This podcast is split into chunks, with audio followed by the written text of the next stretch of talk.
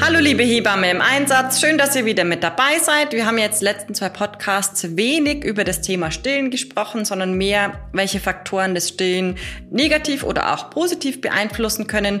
Heute wollen wir uns mal wieder dem äh, Thema Stillen ein wenig mehr, äh, doch sehr viel mehr widmen und wollen auch äh, über Faktoren sprechen, die von Seiten des Kindes ähm, vielleicht von Geburt an da sind. Äh, wie zum Beispiel das saugschwache Kind. Da werden wir äh, heute mit einem tollen Gast, mit der Manuela Burkhardt, drüber sprechen. Ähm, darüber hinaus. Ja, darüber hinaus ähm, wollen wir auch drüber sprechen, was, was ist denn eigentlich, wenn es mit dem Stillen nicht so klappt? Was machen wir denn da? Und klar, da muss man dann vielleicht doch abpumpen. Und deshalb möchten wir uns heute mit euch über die Möglichkeiten der Milchpumpen heute unterhalten. Was können sie, was können sie nicht? Und ähm, haben natürlich da meistens die Milchpumpe von, ähm, von Medela vor Augen, die Symphonie, das ist die, die in vielen Krankenhäusern zu finden ist, die die Frauen leihen können. Und genau da wollen wir euch heute ein paar Einblicke drüber geben. Und wir freuen uns total, dass unsere ähm, Kollegin Manuela Burkhardt jetzt da ist und wünschen euch viel Spaß. Muttermilch rockt. Willkommen im Podcast für Hebammen im Einsatz. Du stehst der Mutter als Expertin rund um die Schwangerschaft, Geburt und das Wochenbett von Anfang an zur Seite. Dein Rat und Wissen sind die beste Unterstützung. Und dabei unterstützen wir dich zu den Themen Muttermilch und Stillen. Mit Nadine Erhardt und Jacqueline Stich.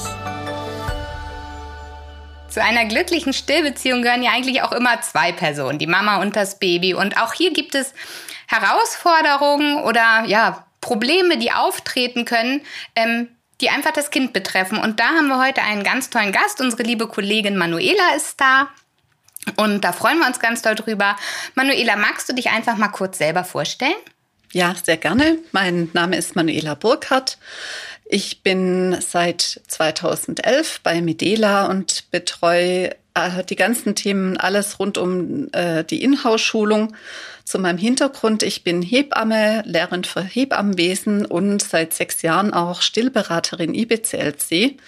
Und das finde ich sehr, sehr wertvoll auch für meine Arbeit, was ich da eben auch noch in der Ausbildung mitgenommen habe für die Betreuung der hauptsächlich eben der Fachpersonen.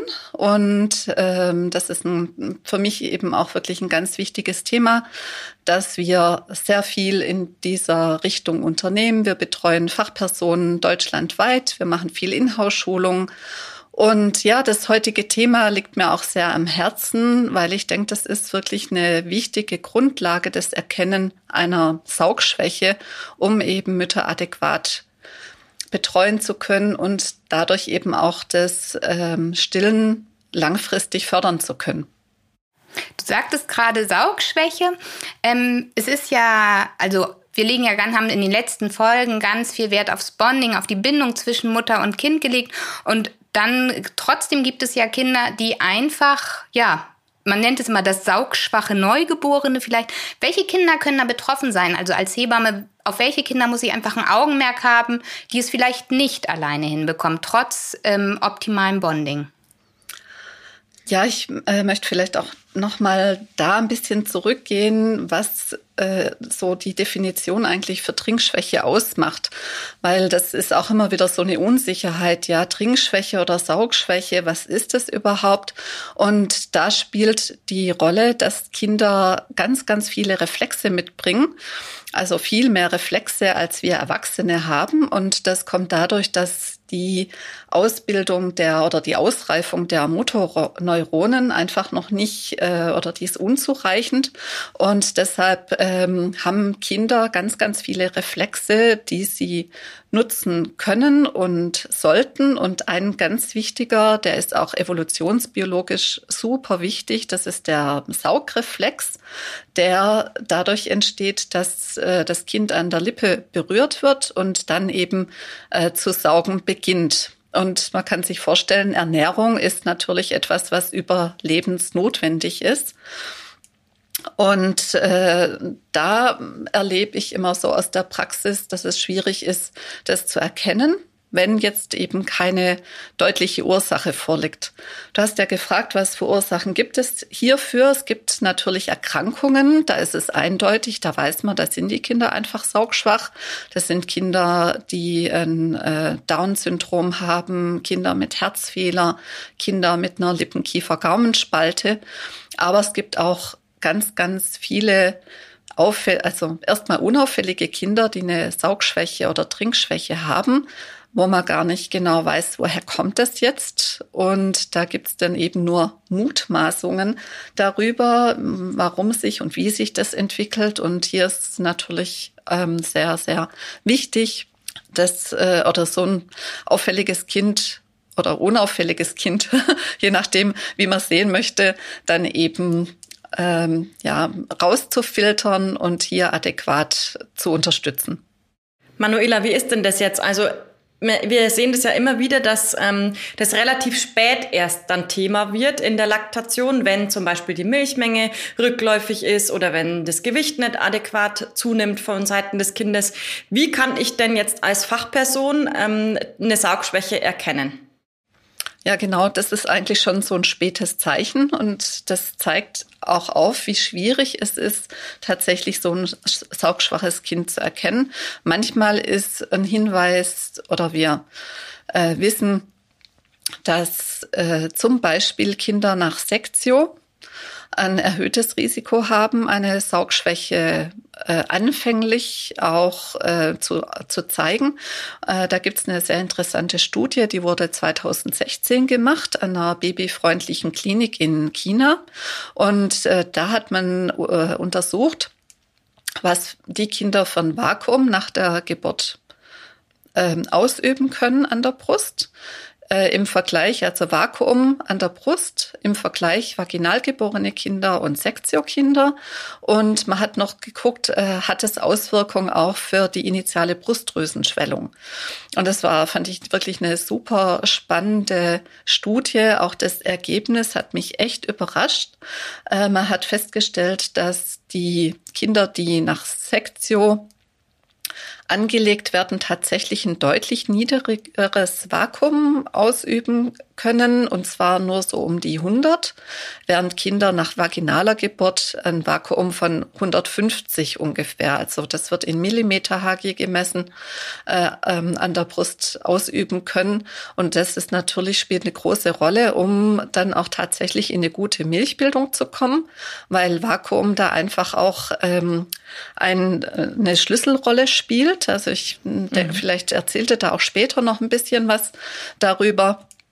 Aber das fand ich ganz interessant und äh, aus der Praxis fällt mir oft aus, dass Kinder nach Sektio ähm, häufiger eben abnehmen und auch, dass die Mütter ein großes Problem haben, auch langfristig zu stillen. Ähm, das ist manchmal so eine Wahrnehmung. Meine, ich denke, äh, andere Kolleginnen können das bestätigen und auch jetzt so ähm, meine Tochter, die hat vor zwei Wochen ihr zweites Kind bekommen. Und wir sprechen natürlich auch sehr viel über das Stillen. Und da ist ihr auch aufgefallen, dass im Bekanntenkreis alle, die eine Sektio bekommen haben, dann wirklich nach kurzer Zeit auch aufhören mussten, weil nicht genügend Muttermilch verfügbar war. Und das fand ich auch ganz interessant, also dass selbst sie das als Unbeteiligte wahrnehmen konnte, dass es schon hauptsächlich die Sektormütter sind, die dann eben auch mehr Unterstützung benötigen. Das ist wirklich interessant. Weißt du denn, ob es da einen Unterschied gemacht hat, ob die Sektio primär oder sekundär stattgefunden hat? Ähm, ach gut, dass du das sagst. Also es wäre nur primäre Sektion. Mhm. Mhm. Also Und der Zeitpunkt in der Schwangerschaft dieser Ge ja, geplanten Kaiserschnitte, konnte man da irgendwie sagen, die waren weit vorm Termin oder eher am Termin dran und also die Studie bietet da keinen Anhalt, ähm, okay. sondern da wurde wirklich nur danach geguckt, primäre Sektio und Vaginalgeburt. Aber die primäre Sektio wird ja grundsätzlich vor mhm. errechnetem Termin gemacht, also meistens ja ein, zwei Wochen vor errechnetem Termin. Da sprichst du jetzt ja auch äh, eine bestimmte Gruppe Kinder gerade an. Also Die Frage ist ja immer, wenn, wenn man einen Kaiserschnitt plant, wie viel früher plant man ihn, weil man ihn natürlich möglichst dann erst machen möchte, wenn die Kinder auch bereit sind für mhm. diese Welt. Mhm. Ja, das finde ich sehr schade. In der Praxis ähm, ist es leider so, dass die wenigsten Kliniken bereit sind, die natürliche oder den natürlichen Wehenbeginn abzuwarten und dann die Sektion zu machen. Aber das wäre natürlich das Optimale weil das Kind natürlich dann auch eine andere Stimulation hätte. Das heißt, es äh, hätte die hormonelle Voraussetzung, sich auch gut äh, an das Erdenleben anzupassen. Äh, und ähm, ja, das ist sehr schade, dass das in den wenigsten Kliniken tatsächlich möglich ist. Wäre also auch für eine langfristige Stillbeziehung ein ganz wichtiger Faktor, wo man mal okay. angreifen könnte. Ja, auf jeden Fall. Ja. Aber Manuela, wie sieht denn jetzt so eine Stillmahlzeit aus bei einem saugschwachen Kind? Ja, also die Kinder fallen äh, auf, dass die ja so kurze Saugschübe auch haben. Die machen viel und lange Pausen. Äh, manche Kinder machen auch so eine Art Strohhalmsaugen. Ja, so einfach so wirklich wie wenn man an einem Strohhalm saugt, also eher den Mund auch ganz klein. Das heißt, die liegen auch äh, suboptimal äh, an der Mamille und haben meistens dann eben auch nur die Mamillenspitze im Mund, machen den Mund nicht richtig auf. Das kann natürlich auch durch Blockaden sein. Dann haben die oft ein unkoordiniertes Saugverhalten. Das heißt, ähm, manchmal denkt man, oh ja, jetzt äh, ist es super gut. Und dann schon eine Sekunde später, ja, denkt man, oh Gott, er saugt total schlecht. Und äh, manchmal fehlt auch der Suchreflex, also sind oft irritiert, trinken sehr häufig, aber eben nicht effektiv. Und die Folge ist dann, wenn man eben nicht frühzeitig eingreift, weil oft erlebe ich das auch so aus der Praxis, bei schläfrigen Kindern oder Kinder, die einfach nicht effektiv trinken, dass man sagt, ja, ja, das ist jetzt ja erstmal am Anfang, das wird schon. Und dann kommt die nächste Schicht und die sagt auch, ja, jetzt warten wir mal ab. Und rucki zucki sind 24 Stunden rum. Und es ist nichts passiert. Und das Kind äh, hat vielleicht auch Zeichen von einer Hypoglykämie oder von einer Anstrengung. Also kann auch sein, dass die so einen zittrigen Unterkiefer haben also es gibt so vielfältige Zeichen, ähm, die, die sind aber ja teilweise so minimal, dass man sagt, ja, ja, die Kinder sind jetzt halt einfach mal schläfrig. Das ist am ersten Tag normal. Das macht es ja dann auch wiederum sehr schwierig, das zu diagnostizieren, in Anführungsstrichen, weil es gibt ja dann sicher, wenn du sagst, dass die Kinder dann nur die Mamillenspitze im Mund haben, haben auch äh, vielfältige ja, Hinweise von Seiten der Mutter, die darauf hindeuten. Also ich denke da jetzt an wunde Mamillen, ähm, ja, und eben auch ein verzögerter Milcheinschuss, also eine initiale, verzögerte initiale Brustdrüsenschwellung. Ähm, ja, das wären dann auch Zeichen, die man dann noch im Hinterkopf behalten muss, auf jeden Fall. Mhm. Ja, also gerade eben, weil es schwierig ist, das zu erkennen. Und dazu möchte ich gern ein Beispiel aus der Telefonberatung erzählen. Mich hat eine Mutter kontaktiert mit dem Problem, dass ihr Kind drei Monate alt ist und leider ja auch trotz äh, Muttermilch abpumpen äh, nicht mehr Milch kommt und äh, sie wollte einfach fragen, was kann sie denn machen? Und dann ist natürlich immer so meine erste Frage, ja, was war bei der Geburt? Ja, eine ganz normale Spontangeburt. Dann habe ich mir überlegt, okay, also ja, drei, drei Monate ist das Kind alt und es war auch wirklich gar nichts auffällig. Dann habe ich gefragt, ja, das wievielte Kind ist das denn überhaupt? Dann hat sie gesagt, das sechste Kind. Und dann war ich total äh, überrascht. Und ähm, ja, dann war so die nächste Frage, ja, und die anderen fünf Kinder, die hat sie alle, fünf hat sie super gestillt. Und, ähm, und bei dem Kind war auch nichts auffällig. Was auffällig gewesen ist, war, dass das nach drei Wochen das Geburtsgewicht noch nicht wieder erreicht hatte. Mhm. Und sie dann erst mit Abpumpen begonnen hat. Und das war für mich auch so äh, wirklich sehr Alarm. überraschend, weil ich gedacht mhm. habe, also eine Sextgebärende, ja, die fünf Kinder gestillt hat, und dass die dann tatsächlich auch trotz Pumpen nicht in eine ausreichende Milchbildung kommt.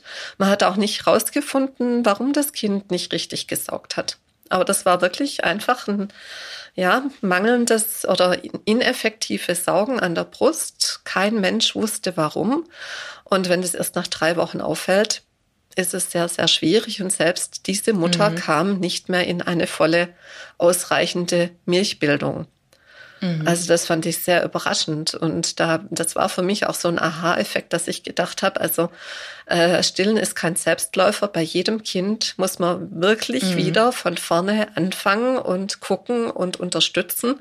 Und wahrscheinlich ist eben diese Mutter durchs Raster gefallen, weil jeder gedacht mhm. hat, ja, das sechste Kind, alle gestillt, muss man nicht mehr ja, viel agieren. Muss man ne? nicht mehr genau. viel machen. Ja, das klappt mhm. einfach von alleine. Wie können wir denn jetzt Eltern in der Nach äh, Nachbetreuung da ganz praktisch unterstützen? Was sind da die Empfehlungen? Wie, wie gehe ich damit um? Was muss ich beachten?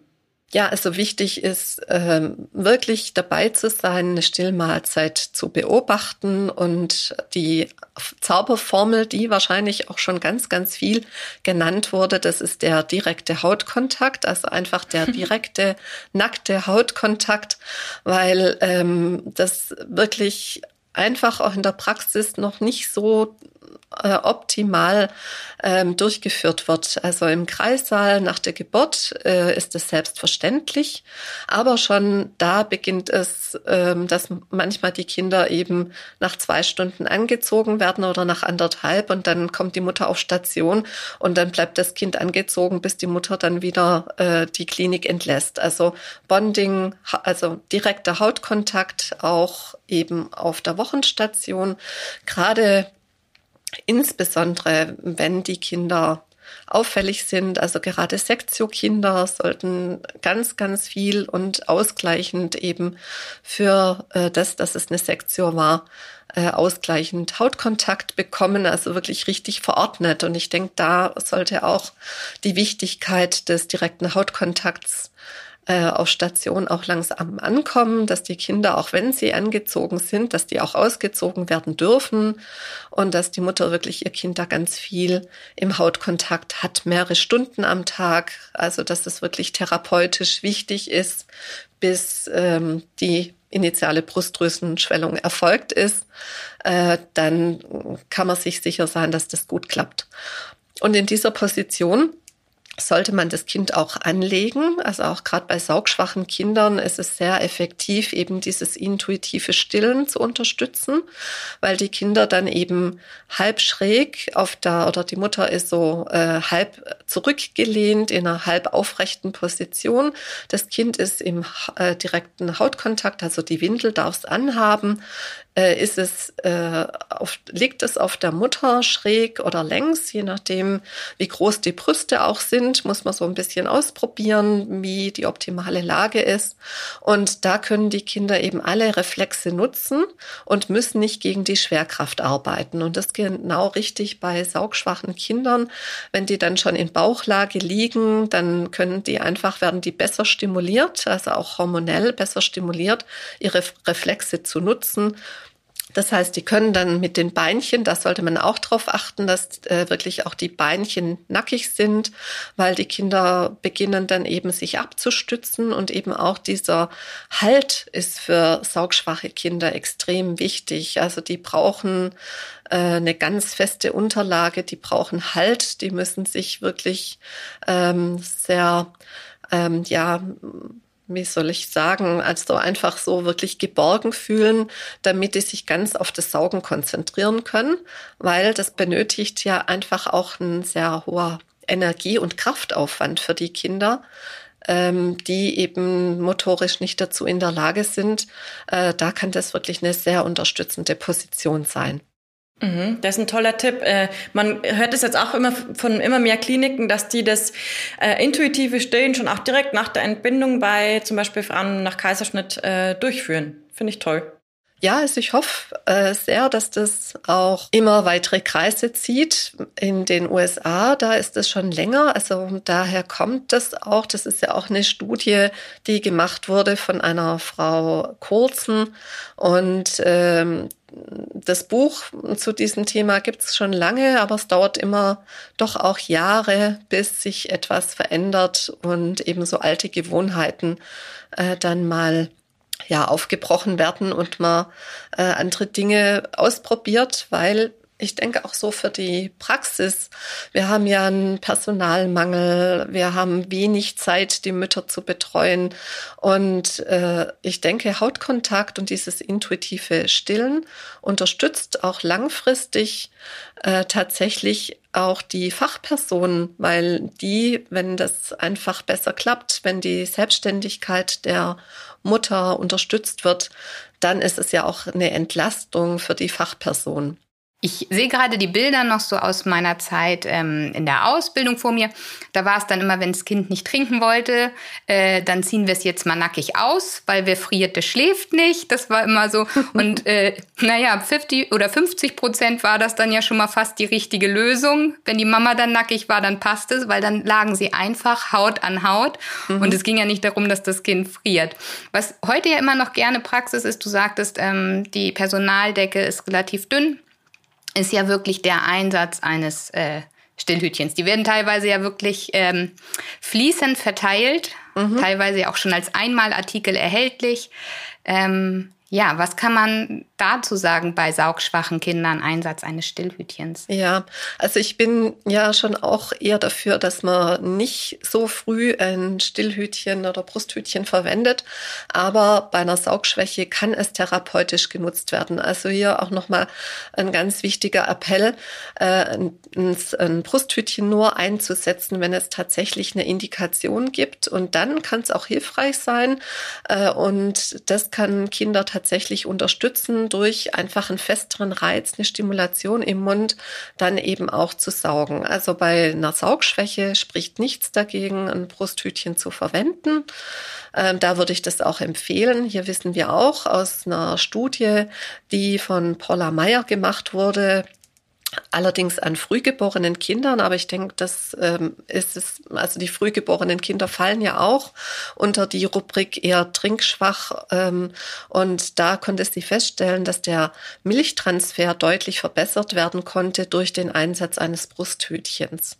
Aber hier wirklich nochmal, ähm, ja, wenn das Kind wirklich eine Indikation dafür zeigt, dann sollte man es verwenden und nicht, ähm, ja, weil das Kind nicht sofort an die Brust springt, sondern das ist für mich keine Indikation, sondern wirklich, wenn man äh, diverse Dinge ausprobiert hat und alles nichts gefruchtet hat, dann finde ich, ist es eine Indikation und dann kann es auch hilfreich sein. Und manchmal tut es den Mamis ja einfach auch total gut, das Kind an der Brust mit Hütchen oder ohne Hütchen einfach zu haben und zu sehen. Also ja. das macht ja auch was, glaube ich, mit dem Gefühl der Mütter. Ja. Und vielleicht auch hierzu noch so eine Saugschwäche, unklare Genese, wenn man einfach keinen Grund findet. Da ähm, gibt es eine sehr große Chance, dass sich das einfach legt. Ja, auch bei dieser Studie zur Sektio, das waren die ersten drei Tage, da waren die Kinder auffällig und dann nicht mehr.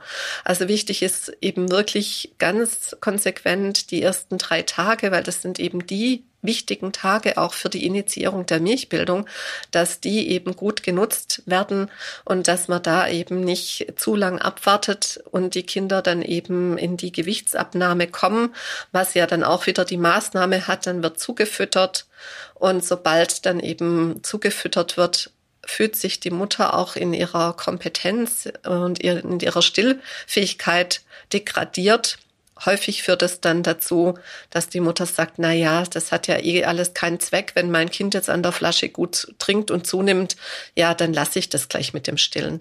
Und das ist natürlich sehr schade. Wie sollte das denn jetzt ganz praktisch aussehen, die Tage auf der Wochenstation? Also wir hatten ja gesagt, viel Bonding, viel Haut-zu-Haut-Kontakt, ähm, dem Kind immer wieder von sich aus die Gelegenheit geben, ähm, zur Brust zu finden, ähm, aber trotzdem es braucht ja irgendwann auch mal Kolostrum, was es vielleicht nicht alleine gewinnen kann aus der Brust. Und wie, wie könnten wir da die nächsten Tage mit der Mama zusammen gestalten? Ja, das ist etwas, was ich auch wirklich für alle Mütter empfehle. Ähm, wenn die Kinder schläfrig sind, natürlich äh, gucken. Schläfrigkeit bedeutet für mich erstmal die Kinder in den Hautkontakt bringen, dann zu schauen, wie sieht es aus, reicht der Hautkontakt, haben die Kinder dann Interesse an der Brust, beginnen die zu saugen.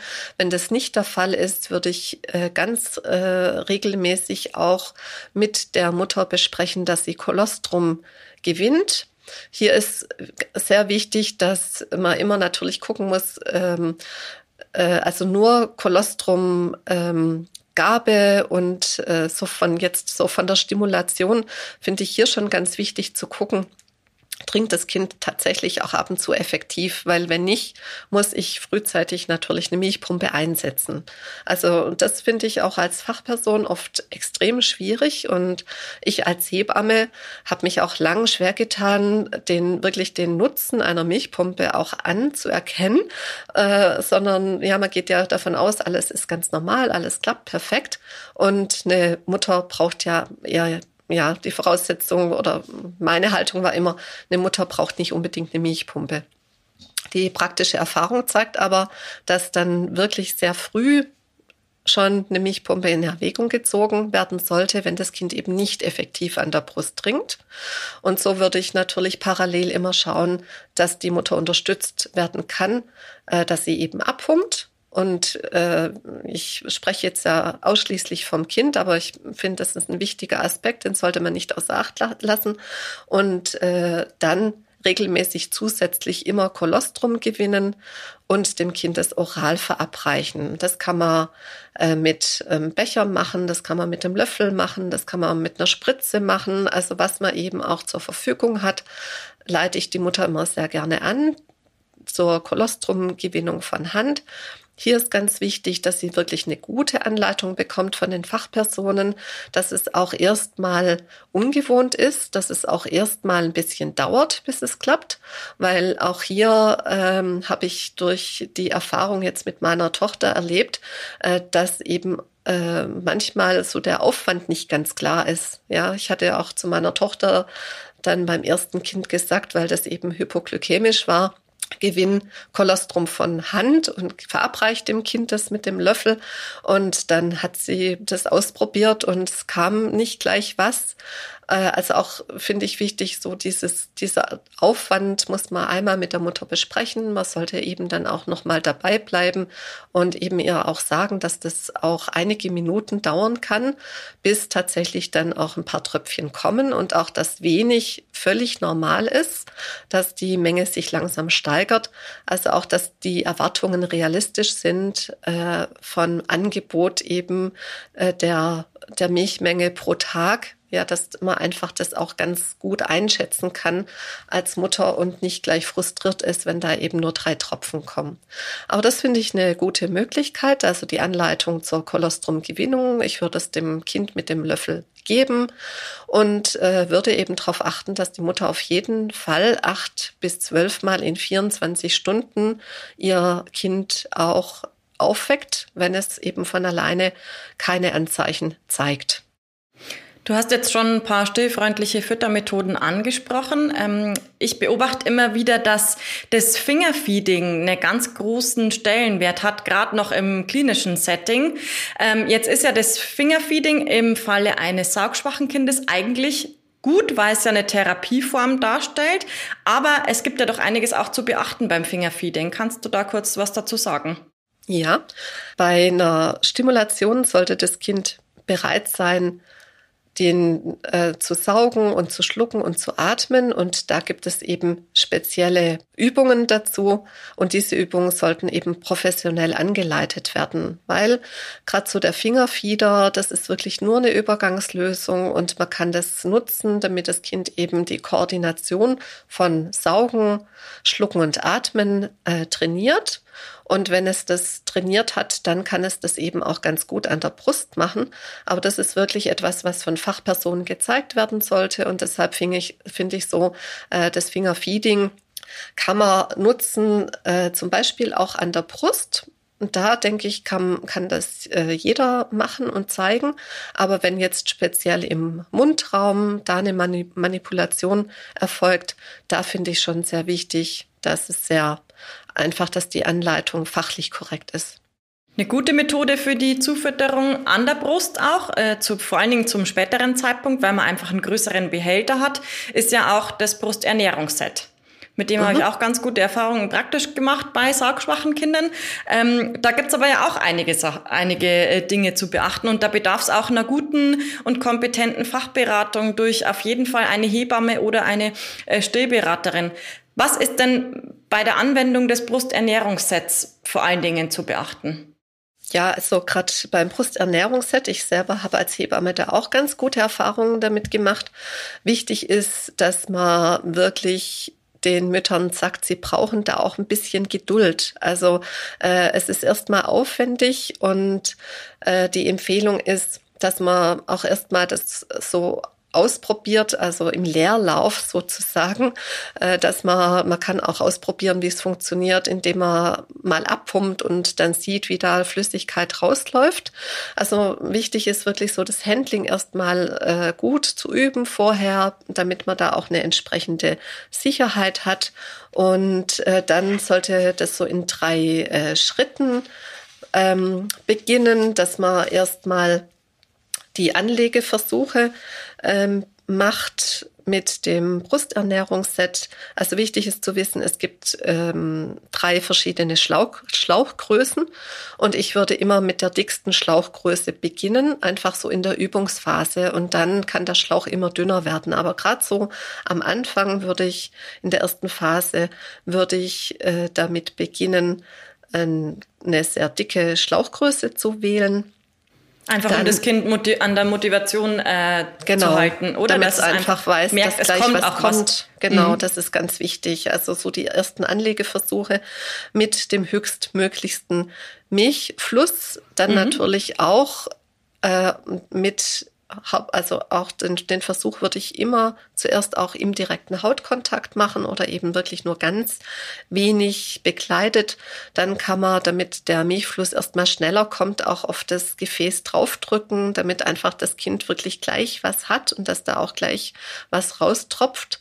Und wenn das dann gut geklappt hat, dann kann man äh, dann langsam eben auch den Milchfluss äh, zum Beispiel ähm, steuern, indem man dünneren Schlauch nimmt oder indem er den Schlauch erstmal abklemmt, damit das Kind erstmal an der Brust trinkt, um die Milchmenge zu stimulieren. Und dann kann man den Schlauch aufmachen.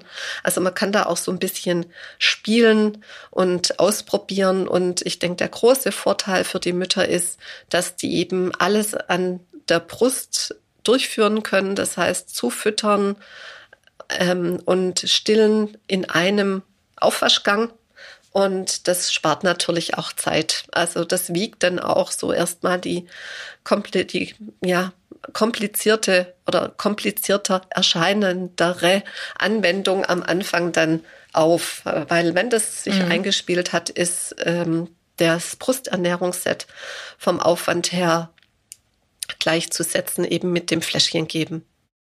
Da sieht man, dass noch ähm, ordentlich Bedarf in vielen Krankenhäusern besteht, weil ähm, man sieht eher mal so ein Fläschchen da rumstehen mit Sauger als ein Becher zum Beispiel.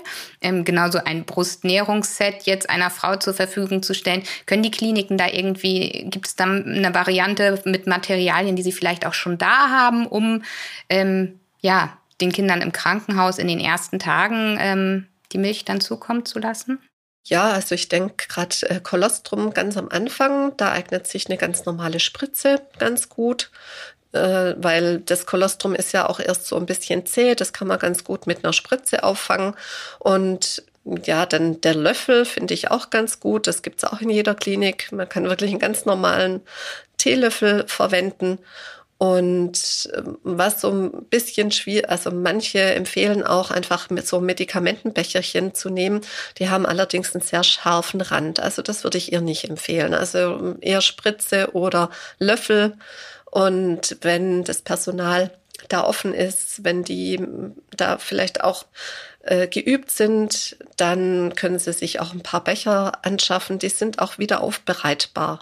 Also das äh, ist kein, es ist ein Mehrwegbecher. Das heißt, er kann eben ausgespült werden und kann dann eben auch ähm, entsprechend wieder aufbereitet werden. Manuela, ich glaube, ähm, als Fazit kann man sagen, dass für die Hebamme, die in der Nachtbetreuung tätig ist, ganz viel Geduld und Unterstützung und Begleitung der Mama am Anfang wichtig ist, um dieses äh, ja doch manchmal äh, zähe Thema zu überbrücken und auch gut zu begleiten, weil wir wissen ja, es ist eine passagiere Geschichte, die sich nach einer gewissen Zeit dann auch auflösen kann, wenn sie gut begleitet wird.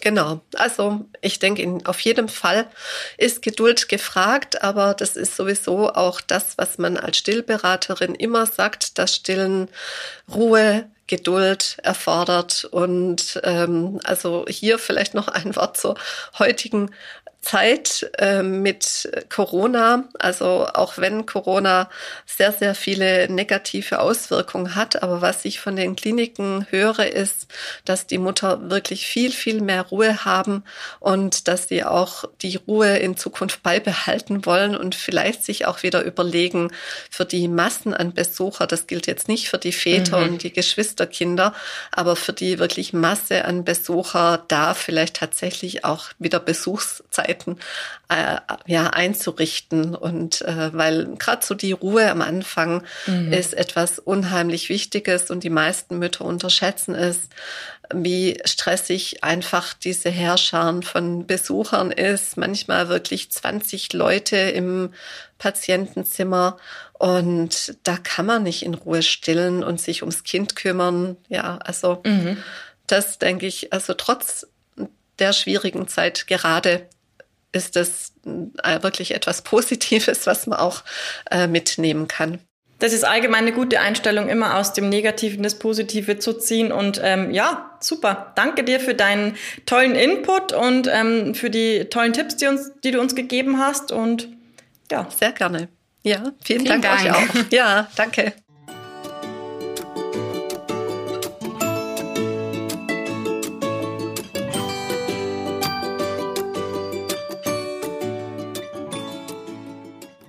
Ja, Nadine, jetzt haben wir ja von der Manuela schon gehört, dass es Kinder gibt, die eben unfähig sind, ein hohes Vakuumlevel an der Brust aufzubauen.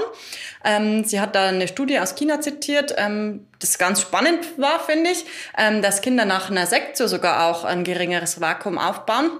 Und dann sind wir ja auf die saugschwachen Kinder eingegangen.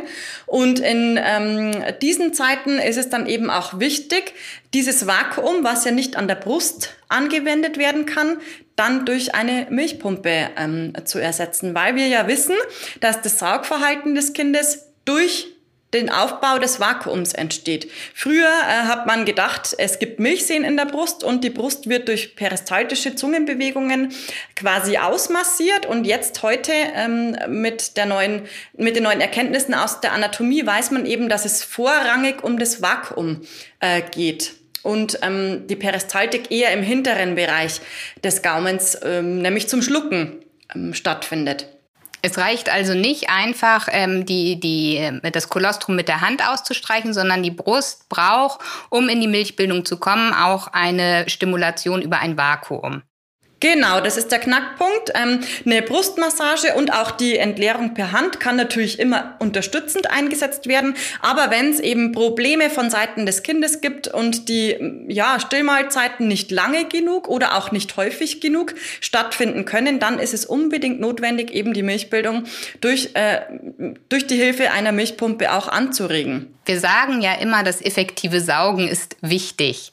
Also es reicht ja. nicht, die Brustwarze einfach im Mund zu halten. Wenn man ausstreicht, ja, Kolostrum bekommt es so, aber ja, das Kind muss genau. effektiv oder sollte effektiv an der Brust trinken und diese auch dann entleeren und stimulieren. Genau, genau, sehr gut. Ähm, und beim Abpumpen ist es dann eben auch wichtig, wenn man schon früh merkt, dass es da eben ja Probleme von Seiten des Kindes gibt, dass man dann eben auch schon früh initiiert durch die Pumpe und dann vor allen Dingen auch häufig. Also wir sagen ja immer acht bis zwölf Mahlzeiten in 24 Stunden sollten da ist da unser Richtwert und dann kommt es halt darauf an, wie oft trinkt das Kind effektiv an der Brust und wie häufig muss ich dann noch abpumpen und stimulieren, um auf diese acht bis zwölf Mahlzeiten zu kommen. Und dann sollte das Ganze natürlich auch effizient sein. Jetzt gibt's ja in der ähm, Pumpe zwei verschiedene Programme. Nadine, magst du uns mal mal da durchführen, was es mit dem Initialprogramm auf sich hat? Also es ist ja so, dass ähm, die Kinder am Anfang nicht ähm, ja, die Brust in den Mund nehmen und kräftig dran saugen und das dann konstant 10 bis 15 Minuten machen. Und ähm, da ist es dann so, dass ähm, dieses Programm, dieses Initialprogramm der Pumpe, ähm, sozusagen das äh, simuliert, wie das Kind saugt. Also die Pumpe macht nicht Saug, Saug, Saug, sondern sie macht eigentlich das, was die Kinder machen. Saug, Saug und dann das non-nutrive Saugen. Also ja, im Volksmund, die Mama sagt dann Nuckeln. Also eine leichte mhm. Stimulation mit Pausen.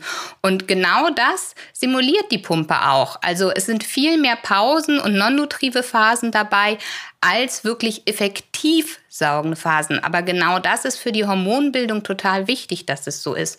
Und für die Mamis ist es halt am Anfang auch befremdlich, weil sie denken, jetzt sitzen sie an dieser Pumpe und dann saugt die nur alle Jubeljahre mal so ein bisschen, also überspitzt gesagt.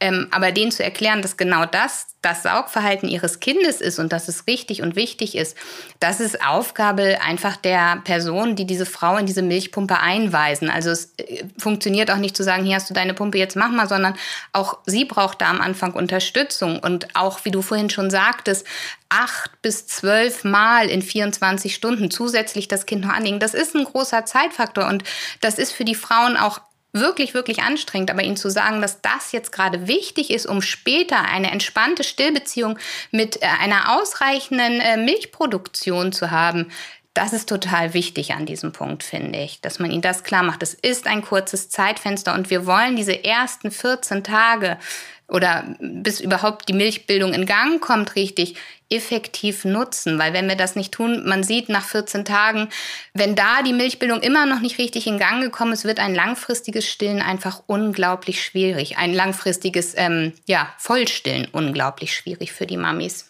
Jetzt hast du ja die ersten 14 Tage angesprochen, aber beim Initialprogramm ist es ja wichtig, da auf den Zeitrahmen zu achten. Ähm, worauf muss ich da achten als Fachperson, wenn ich die Mutter einweise? Also vorgegeben ist bis zum sechsten Lebenstag kann man dieses Programm benutzen. Es sei denn, ähm, ja, die Milchbildung fängt an, Laktogenese 2 startet. Ähm, die Frau erkennt es daran, dass sie bei drei aufeinanderfolgenden Pumpsitzungen mehr als 20 Milliliter gewonnen hat oder ungefähr 20 Milliliter Muttermilch gewonnen hat. Das ist ja mhm. der Übergang vom Kolostrum zur Reifenmilch. Und welchen Mehrwert bietet es jetzt der Mama, wenn ich ähm, am Anfang mit dem Initialprogramm beginne, statt mit dem Zwei-Phasen-Programm? Also es wurde, wurden dazu natürlich Studien gemacht und äh, man hat festgestellt, dass Frauen, die ähm, ja, Frühchen hatten und nur gepumpt haben, ähm, nie auf, also in den ersten 14 Tagen nie auf die Milchmenge gekommen sind, die eine Frau ähm, hat, wenn sie ein reifgeborenes Kind stillt. Wohingegen die Mamis mit einem Frühchen, die mit diesem ähm, Initialprogramm angefangen haben, um den sechsten Lebenstag des Kindes rum, ungefähr eine gleich Milch, gleiche Milchmenge hatten wie eine Mami, die voll gestillt hat. Das ist toll. Also da ähm, denke ich, das ist doch ein guter Benefit. Und dann, wenn ich dann nach dem sechsten Tag beginne, ähm, oder auch wenn es zu später erst zu Problemen kommt, ähm, so nach dem ersten Monat oder so, ist es ja auch häufig so, dass dann, äh, dass man dann feststellt, die Milchmenge reicht nicht aus. Wenn ich dann abpumpen muss, dann verwende ich das ganz normale Zwei-Phasen-Programm, also das Erhaltprogramm, richtig? Genau. Und was kann ich jetzt dann noch ähm, beachten, um wirklich effizient abzupumpen? Also das zwei, also das Erhaltprogramm hat am Anfang auch ein relativ ähm, schnelles Saugmuster. Das erkennt die Frau auch und das hört man auch. Und ähm, es ist so, dass die Pumpe nach zwei Minuten in ähm, ein anderes Saugmuster umspringt, ein etwas ruhigeres, tieferes Saugmuster. Und ähm, sollte die Frau aber die ersten Tropfen bemerken, also der Milchspendereflex setzt ein, kann sie dieses Programm auch schon vorzeitig beenden. Also sie lässt es nicht diese zwei Minuten laufen, weil gerade am Anfang des Milchspendereflexes bei den meisten Frauen sehr große Mengen äh, Milch gewonnen werden können. Und da sollte man es nicht durch das, ähm, diese Stimulationsphase, die die Pumpe am Anfang hat, ähm, unnötig stören. Genau, super. Ähm, und dann, wenn ich mich in der Abpumpphase be äh, befinde, ist es ja umso wichtiger, auch das richtige Vakuum einzustellen. Äh, Medela empfiehlt da die Einstellung des Maximum Komfort-Vakuums. Und ähm, ich empfehle den Frauen immer, ähm, das bei jeder Abpumpsitzung von neuem einzustellen. Also es bringt nichts, sich diese Einstellung zu merken und jedes Mal wieder von neuem, zu, also jedes Mal wieder zu justieren, sondern man muss wirklich bei jeder Abpumpsitzung gucken, ähm, äh, sie reguliert das Vakuum quasi nach oben, bis es unangenehm, aber nicht schmerzhaft wird und dann wird der Vakuumlevel um einen Punkt reduziert. Weil es kann sein, dass das Schmerzempfinden am Vormittag ganz anders ist als zum Beispiel am Nachmittag oder am Abend, je nachdem, wann man halt abpumpt. Gut, dass du das sagst. Das gilt für jedes Abpumpen, weil oft ist es wirklich so, dass die Frauen nach Hause kommen und sagen, ich habe immer mit zwei Pünktchen gepumpt und ähm, mhm. Genau. Das erleben wir ganz oft. Ja, genau. komischerweise. Also jedes Mal sollte die Frau gucken, was ist das Vakuum, was für mich ähm, schmerzfrei ist, weil wenn sie halt ähm, ja, Schmerzen beim Abpumpen haben, hemmt das ja wieder die Milchbildung durch Stress. Genau. Darüber hinaus ist es ja auch noch ganz wichtig, ähm, doppelseitig abzupumpen, beziehungsweise ja, es bringt der Frau natürlich auch eine enorme Zeitersparnis. Also ich kann 50 Prozent mehr Zeit einsparen. Und was ich immer ganz wichtig finde, ist der Frau auch zu erläutern, dass sie damit 18 Prozent mehr Milch gewinnen kann. Und noch dazu hat die Milch, die sie abgepumpt hat, einen Prozentpunkt mehr Fett beinhaltet. Also ähm, ja, es profitiert letztendlich auch das Kind vom doppelseitigen Abpumpen. Gerade bei frühgeborenen Kindern ist es ja auch wirklich effektiv, wenn die Milch einfach einen höheren Fettgehalt hat.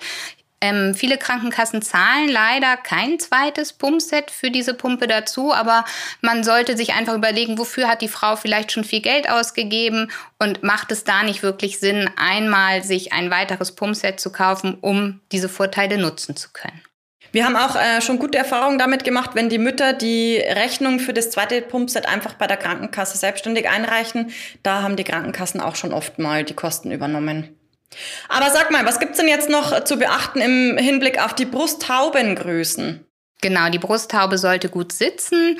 Ähm, ein schlechter Sitz der Brusthaube führt halt zu Schmerzen und das hat dann wieder Einfluss auf ähm, die Milchbildung, den Milchfluss ähm, da haben wir jetzt bei Medela queroval geformte Hauben. Also viele Kolleginnen kennen noch so runde Hauben, aber ähm, die wurden äh, angepasst in den letzten Jahren, da jede Brust ja auch unterschiedlich ausschaut.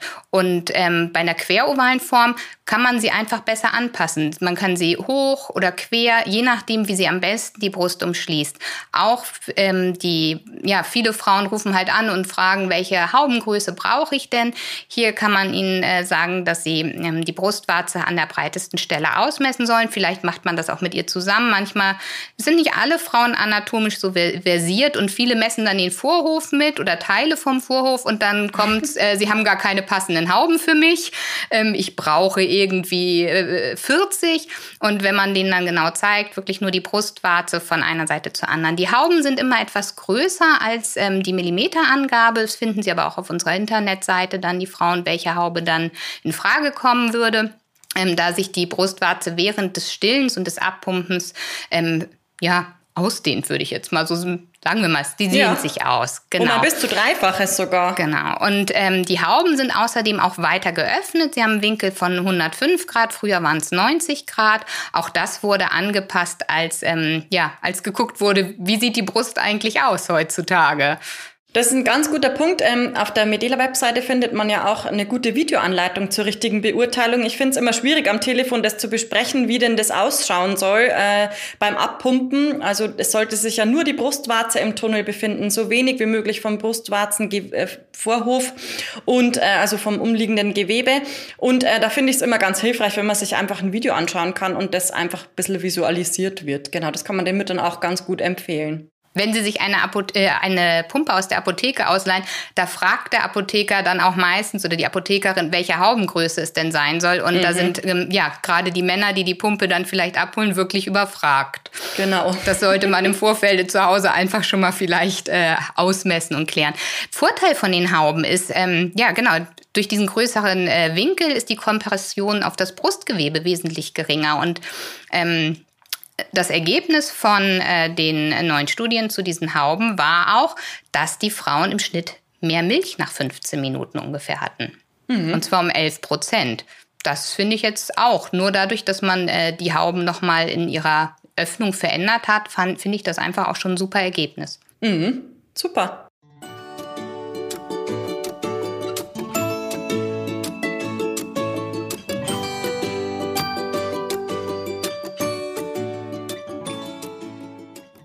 Jetzt haben wir ganz viel über das Abpumpen auch äh, gehört. Oftmals ist es gar nicht so einfach, ähm, alle Fakten so der Mutter so auch äh, darzulegen und sie da richtig zu informieren. Uns wäre da wichtig, dass äh, ihr einfach auch wisst, dass ihr die Mütter gerne auch an uns ähm, verweisen könnt. Ähm, wir unterstützen die Mütter auch gerne in allen Fragen zum Thema Abpumpen. Wie kann sie effektiv abpumpen? Und ähm, genau, da gibt's verschiedene Kanäle, über die ihr uns erreichen könnt. Die seht ihr in den Show Notes. Zudem hat Medela jetzt eine tolle Microsite zum Thema Initiierung der Milchbildung eingerichtet. Ähm, die verlinken wir euch oder die zeigen wir euch auch nochmal in den Show Notes auf. Die äh, nennt sich www.medela.de Laktation Best Practice. Da findet ihr nochmal alles rund um die ja, frühe Initiierung. Wie initiiere ich die Milchbildung? Es war total schön, dass ihr zugehört habt. Ähm, schaut gerne vorbei, meldet euch bei Problemen oder Fragen und nächstes Mal sprechen wir mit einer ganz lieben Kinderärztin. Wir hören uns. Bis dann.